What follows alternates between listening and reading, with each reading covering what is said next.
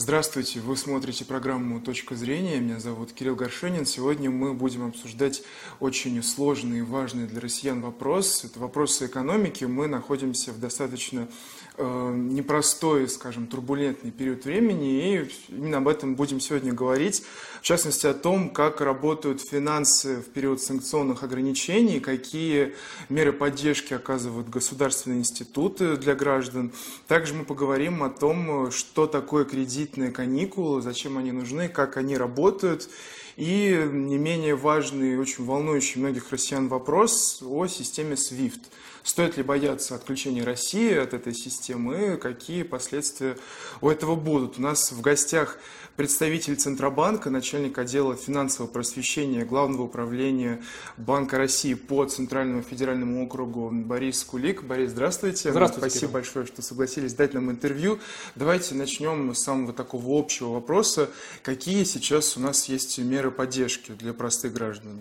Ну, э, в целом задача Банка России, самая главная, основная, это обеспечить стабильное функционирование финансовой системы в стране. Э, естественно, одной из таких подзадач в данной ситуации является осуществление помощи, осуществление поддержки как простых граждан, так и бизнеса, в первую очередь, естественно, малого и среднего. Э, очень много таких мер реализуется именно через э, частные организации. И в данной ситуации очень важно а, понимать, что простой гражданин, приходя в банк, в любую другую финансовую организацию, сможет э, перевести деньги, открыть вклад, если это необходимо, взять новый кредит, а самое главное это как раз-таки суметь погасить старый кредит, если у него таковой имеется. И ну, все мы понимаем, что а, сейчас в текущей ситуации могли упасть доходы, и человек э, может иметь какие-то проблемы а, с погашением кредитной задолженности. Именно поэтому сейчас введен, снова введен в действие такой институт, как кредитные каникулы. Угу. Ну, то есть я правильно понимаю, что основной пласт мер поддержки, он все-таки связан с кредитами. Безусловно, да, э, это одна из целей э, Банка России в данной ситуации – помочь гражданам и бизнесу э, справиться со своей кредитной нагрузкой. Как раз здесь очень хорошо работает Институт кредитных каникул. Я на всякий случай напомню, что в 2020 году во время пандемии коронавируса аналогичный институт кредитные каникулы, он работал, что позволило как гражданам справиться с возросшей кредитной нагрузкой, да, в случае особенно потери возможности оплачивать, потери э, а, работы, потери ежемесячного дохода, э, так и для бизнеса, который ну, в какие-то моменты оказался просто ну, выключенным, условно говоря, то есть были, э, была приостановлена деятельность целых отраслей бизнеса, и как раз-таки кредитные каникулы помогли в данной ситуации отсрочить платежи и, ну, скажем так, как-то бизнесу остаться на плаву. Угу. А кому они доступны, эти кредитные каникулы? Какие виды кредитов подразумевают вот такую меру поддержки? Кредитные каникулы доступны как э, гражданам, то есть физическим лицам, а, так и представителям малого и среднего бизнеса.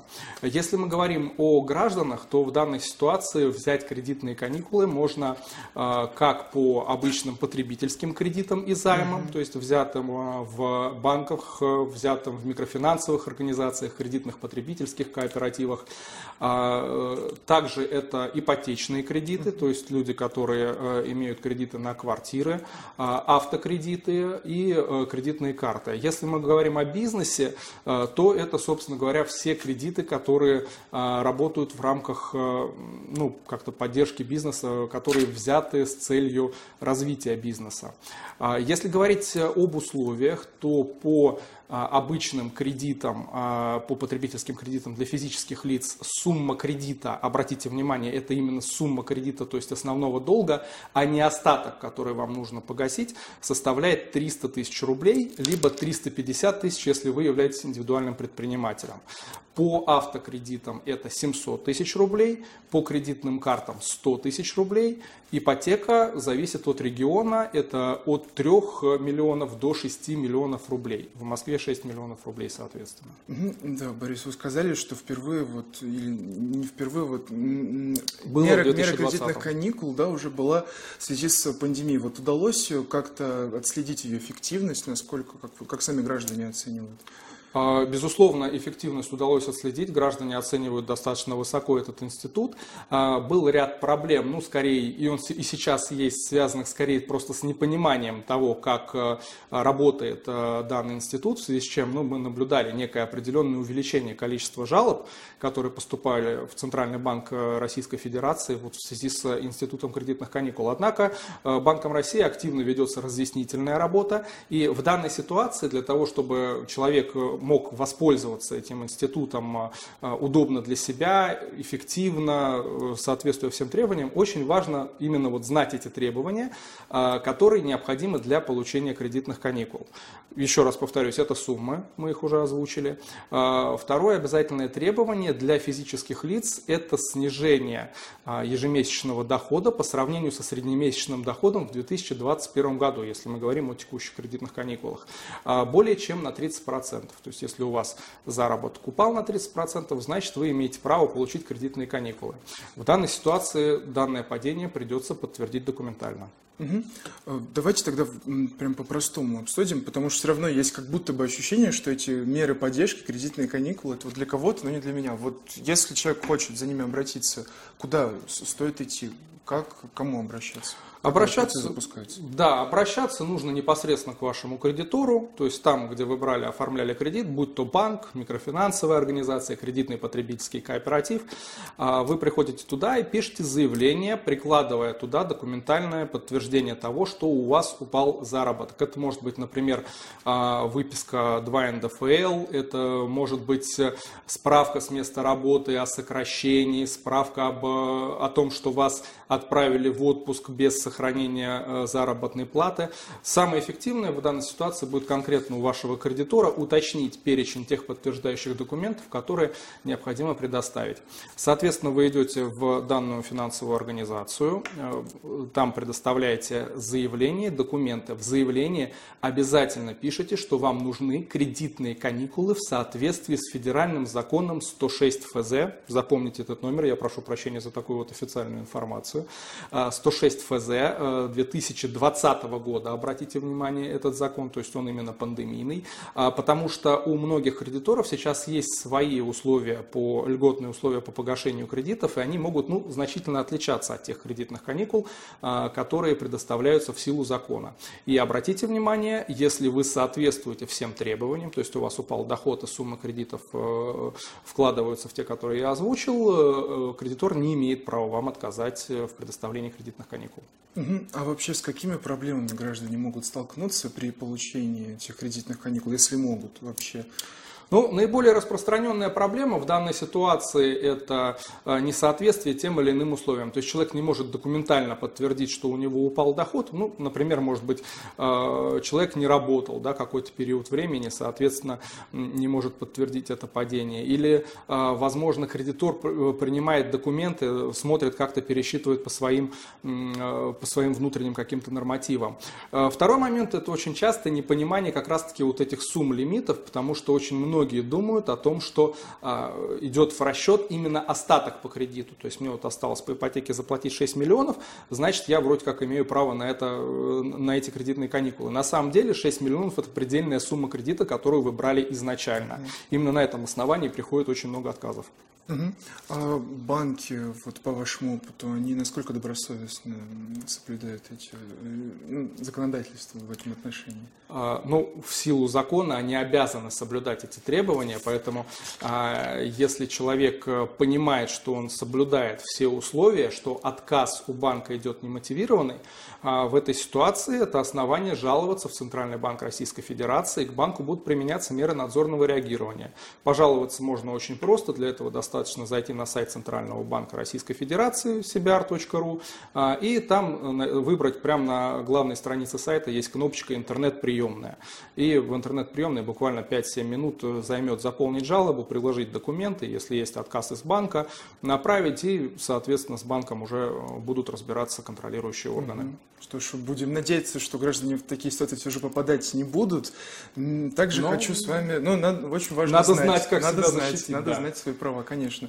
Э, хочу также с вами обсудить вопрос э, карт, в частности, вот ухода MasterCard и Visa. Все эти новости бесконечные, конечно, вызывают ужасную панику у населения. Давайте для начала просто проясним, что вообще такое Visa, MasterCard, что это такие системы и какие последствия есть вот от их ухода.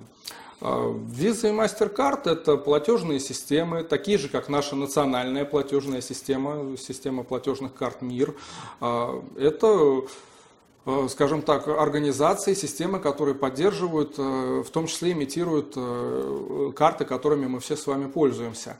Надо сказать, что уход из страны данных платежных систем практически никак не сказался на простых потребителях, поскольку все операции по данным картам, которые проводятся внутри территории Российской Федерации, проводятся через национальную систему платежных карт. То есть они никаким образом не завязаны на иностранные иностранные, на иностранных каких-то контрагентов.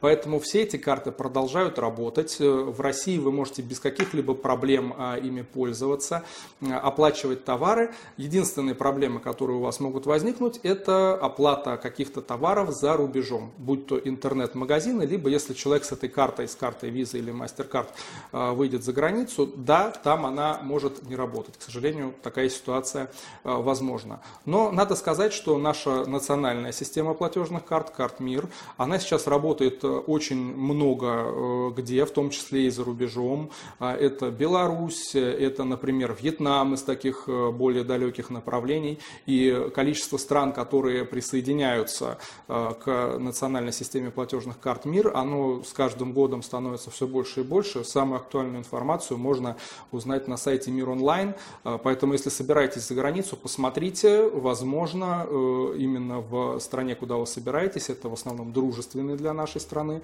э, государства, будет работать карта МИР, и тогда заморачиваться с картами виза вообще не стоит. Угу. Все-таки очень хочу вас уточнить, если так вышло, что виза MasterCard уходит с российского рынка, это никак не сказывается на гражданах. А зачем они тогда нам вообще были нужны? А, интересный вопрос. Ну, надо сказать, что национальная система платежных карт МИР, она у нас достаточно э, молодая, угу. и, соответственно, ну, это просто было два крупнейших участника, которые работали и до этого у нас на рынке. Э, фактически их уход, э, ну, это может быть для них какой-то имиджевый риск, это их действие. Угу. Однако, поскольку наши банки сейчас проводят все платежи внутри страны и даже даже очень многие банки либо продлили сроки действия карт Visa, MasterCard а, у себя внутри, либо сделали их даже бессрочными. Ну, на простом потребителе это действительно никак не отображается. Угу, да, и все-таки с точки зрения какого-то практического совета, то есть необходимости там куда-то срочно бежать, перевыпускать карты, там, я не знаю, рвать, ломать их, это все делать не нужно. Разве что только в рамках персональных санкций. А, да, все средства, которые находятся на картах Visa и MasterCard, они все доступны. Еще раз повторюсь, это все обрабатывается внутри нашей страны. Никакие отключения от систем SWIFT, э, никакие сообщения, особенно если вам звонят и говорят о том, что а, ваша карта там будет заблокирована, вы потеряете средства, переведите их куда-то там на безопасный счет. Ни в коем случае на это не надо реагировать. Э, это мошенники. Все средства средства доступны в полном объеме, вы можете ими оперировать э, в пределах Российской Федерации без каких-либо ограничений. Не могу также вас не спросить об отключении России от системы SWIFT. Тоже было очень много новостей по этому поводу и много паники тоже. Что это за система и какие есть последствия у отключения ее от России? Э, да, наверное, сейчас про систему SWIFT не слышал только глухой. Все, у всех на слуху, что да, санкции, какие-то банки отключат, из-за этого будет парализована их деятельность. На самом деле нет. Очень важно понимать, что система SWIFT это просто финансовый мессенджер по своей сути. А, то есть банки в нем обмениваются сообщения о том, что некий Вася перевел э, определенную сумму некоему Диме, да, или там о Ромашка, а, о Лютик перевели деньги. То есть сами денежные потоки на данной системе никаким образом не завязаны, только информация о денежных переводах. С 2014 года в Российской Федерации действует свой финансовый мессенджер, а, который называется СПФС – Система передачи финансовых сообщений.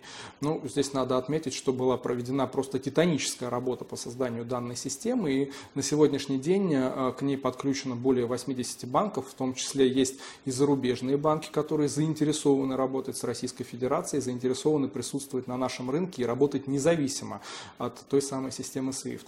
Поэтому отключение от системы SWIFT тех или иных коммерческих банков никаким образом не сказывается на их э, операционной деятельности. Они продолжают точно так же передавать всю информацию через СПФС. А, все деньги, которые находятся на картах, на счетах а, в этом банке, они остаются доступны потребителям. Вы в любой момент можете открыть вклад, снять деньги со вклада. Никакой проблемы у вас не будет. Но здесь очень важно знать, что мошенники всегда используют актуальную информационную повестку. Поэтому, когда приходит информация о том, что планируется очередной пакет санкций, планируется отключение того или иного банка а, от системы SWIFT, естественно, Естественно, мошенники не могут не воспользоваться этим и начинаются звонки, э, в которых э, вам говорят, что вот сейчас ваши карты заблокируют, вы останетесь без денежных средств, поэтому срочно переводите их на безопасный счет и вот что-то, что-то такое. Либо еще мне очень нравится вариант, когда а, предлагают э, назвать номер карты, фамилию, имя владельца карты, срок действия, обязательно код три цифры с обратной стороны карты, чтобы включить карту в белый список. Это вот, наверное, мое любимое, да, вот сейчас mm-hmm. сообщите нам эти данные, мы вашу карту не отключим. Важно понимать, что ни в коем случае нельзя вестись на такие сообщения, а, поскольку это просто откровенные мошенники. С 2014 года в Российской Федерации действует свой финансовый мессенджер, который позволяет нам быть полностью независимым от иностранной системы SWIFT. Угу. Да, в заключение хочу спросить насчет мошенников. Тема очень важная и очень животрепещущая. Я замечаю, что сейчас наше государство проводит очень большую просветительскую работу, и везде есть вот эти вот постеры, информация о том, что, что там, где мошенники и, и кому доверять не надо.